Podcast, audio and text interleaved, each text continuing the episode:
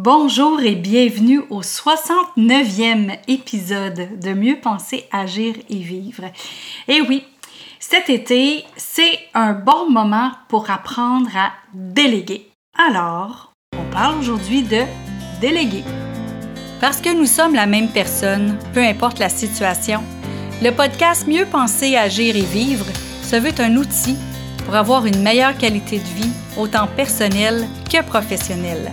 Puisque nos pensées créent notre réalité et nous dictent comment agir, nos agissements donnent le rythme à notre vie et en définissent sa qualité. C'est pourquoi sur ce podcast, il y aura un nouveau sujet par semaine où vous trouverez des conseils, des capsules, des tranches de vie et des entrevues qui vous aideront à mieux penser, à mieux agir et à mieux vivre. Ici Louise A. Mercier et bienvenue sur mon podcast. Bonjour, j'espère que vous allez bien. Donc aujourd'hui, on parle de déléguer. Écoutez, l'été, je pense que c'est un des meilleurs moments pour apprendre à déléguer.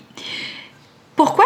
Parce qu'on a plusieurs tâches à faire qui sont différentes de l'hiver, comme tondre le gazon, enlever des mauvaises herbes. Euh, on, se rajoute un peu de choses comme ça, laver les fenêtres. Euh, on a euh, les enfants qui sont à la maison. Donc, on a moyen de commencer à se faire la main pour savoir comment déléguer. Évidemment, dépendamment de l'âge des enfants, on peut déléguer différentes choses. On peut déléguer la vaisselle, sortir les vidanges, sortir le recyclage, faire le, lavage, plier des vêtements, changer les lits, faire les lits. On peut demander aussi à tondre le gazon selon l'âge, comme je disais. On peut demander d'aider à transporter des choses à l'extérieur. On peut demander toutes sortes de choses qui est sur notre liste de tâches à faire. Quand on délègue habituellement, c'est vraiment pour ne plus avoir à le faire. Ça, c'est une des autres choses. C'est que si on est toujours à côté pour faire les choses avec eux, ben on n'est plus en train de déléguer, on est en train de faire avec eux. Quand on délègue quelque chose aussi, c'est que ça ne sera pas nécessairement fait comme nous, on a envie que ce soit fait, pourvu que le résultat attendu soit clair dans notre explication et qu'il soit clair aussi euh, à l'enfant qui le reçoit. Je ne sais pas si vous êtes en train de faire le parallèle, mais dans une business ou quand on est entrepreneur euh, ou travailleur autonome, c'est la même affaire. Il faut que notre message soit clair du résultat souhaité et à ce moment-là, ben, il faut quand même laisser l'autre personne s'organiser sur comment accomplir la tâche. Dans une famille avec les enfants, c'est sûr qu'au départ, on peut le faire et que l'enfant observe. On peut le faire que l'enfant observe et qu'on lui fait faire un bout. Comme ça, on est capable de lui enseigner. Oui, c'est plus long et je conviens qu'il y a beaucoup de parents qui, justement, préfèrent faire les choses parce que c'est plus rapide. Comme quand on avait montré à nos enfants à attacher leurs souliers, c'était long quand ils attachaient leurs souliers. Mais à un moment donné, c'est qu'il faut qu'ils l'apprennent. Quand ils font eux-mêmes, ben ça nous enlève cette tâche-là à faire en plus.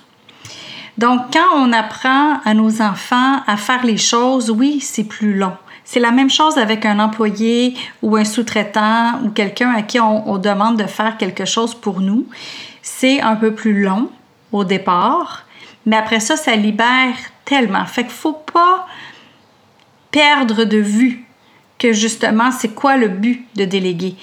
Euh, je me rappelle le dernier, dernier, dernier emploi que j'ai eu avant que je devienne travailleur autonome. Ma première journée, euh, écoutez, mon entrevue, c'était le 11 septembre 2011. C'était 2001, euh, excusez, le 11 septembre 2001. La journée que les tours s'étaient faites frapper. Fait que c'est facile pour moi de me rappeler c'était quand. Et j'ai commencé le lendemain.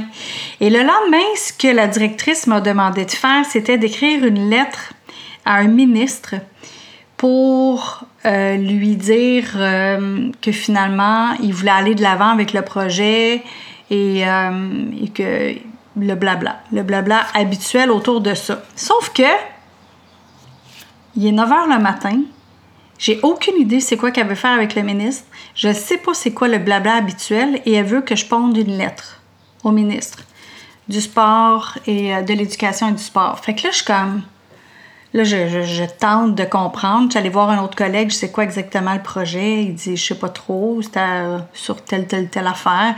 Fait que là, je, tente d'avoir de l'information pour savoir quoi écrire dans cette lettre-là. Et euh, évidemment, la lettre euh, ne correspondait pas du tout à ce qu'elle voulait. Je me disais, bon, ça y est, j'ai plus de job, mais en même temps, je ne connais pas le projet. Fait que finalement, je l'ai, euh, je, lui ai dit, je lui ai dit, écoutez, je dis, moi, j'aimerais bien pouvoir vous écrire une lettre, mais c'est parce que ça me prendrait un petit peu plus de contenu, ça me prendrait un petit peu plus d'informations à savoir, ben là, euh, va voir sur Internet. Écoutez, en 2001, en 2001, c'est pas là qu'on avait le plus, plus, plus d'informations sur Internet sur ce projet-là en particulier. Et finalement, ben, elle dit, euh, laisse faire, je vais le faire. Dans le fond, c'est que elle était trop occupée. Elle avait besoin de quelqu'un pour déléguer des choses, mais elle était trop occupée qu'elle avait vraiment besoin de quelqu'un. Mais en même temps, je pense qu'elle avait oublié, cette personne-là, que quand on délègue quelque chose, ben, il, y a, un minimum d'informations à donner, il y a un minimum. Moi, ça m'a toujours servi après avec les adjointes que j'ai eues parce que je me suis dit, ben si la personne n'est pas au courant de ce qui se passe autour dans mon industrie ou dans, le projet ou dans le avec ce client-là, euh, c'est certain qu'elle sera pas capable de rendre les choses. Donc, je dois informer, je dois expliquer.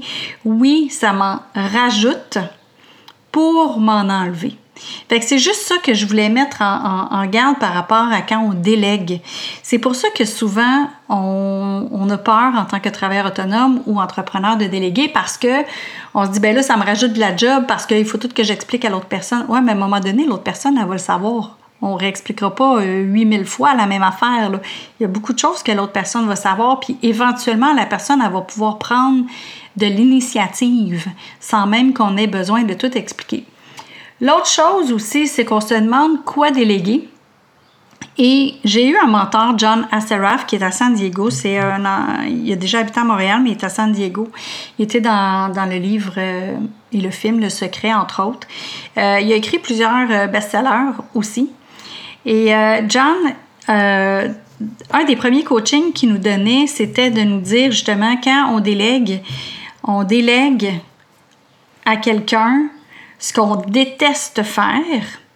Donc, faites plus de ce que vous détestez faire. Donc ça, c'est ce que vous déléguez à quelqu'un qui va aimer faire ce que vous détestez. Exemple, la majorité des gens n'aiment pas la comptabilité, mais il y a des gens qui adorent la comptabilité, dont les comptables. Donc, déléguez ce que vous détestez faire à quelqu'un qui adore faire ce que vous détestez. Donc, euh, ne faites, plus ce que vous détestez. Faites le moins possible ce que vous euh, aimez moyennement et faites le plus possible où vous êtes bon et où vous avez le meilleur retour sur votre énergie et sur vos connaissances et sur vos compétences. Donc, ça, c'est un point de départ pour déléguer. Puis il dit encore dans tout, euh, ce qu'il dit sur Internet. Donc, euh, don't do delegate what you hate, do less of what you like, and do more of what you love. Donc, en anglais, il y a vraiment la nuance entre les deux aimer, là. Donc, euh, ce que tu aimes bien et ce que tu aimes. Donc, euh, ne fais plus ce que tu détestes. Ça, on le délègue. Délègue ce que tu détestes. Fais, fais moins de ce que tu aimes bien et fais plus de ce que tu adore. Donc euh, voilà pour euh, déléguer. J'espère que ça vous donne des pistes à savoir euh, quoi déléguer, comment le déléguer, de comprendre qu'il y a un surplus de tâches quand on délègue au départ, mais que ça allège énormément par la suite. Et si on n'est pas capable de faire ça encore dans notre travail, utilisons nos enfants comme cobayes pour se pratiquer. Puis en plus de ça, euh, ce matin, j'avais eu, euh, on a eu une discussion, ils ont dit en plus de ça, les enfants, ça aide à négocier. Comme pourquoi je ferais ça, moi? Fait que ça vous aide en plus de ça pour la négociation. Alors voilà, voilà, l'été, c'est vraiment le meilleur moment pour savoir et apprendre nous-mêmes à déléguer. Bonne fin de journée et à mercredi. Bye!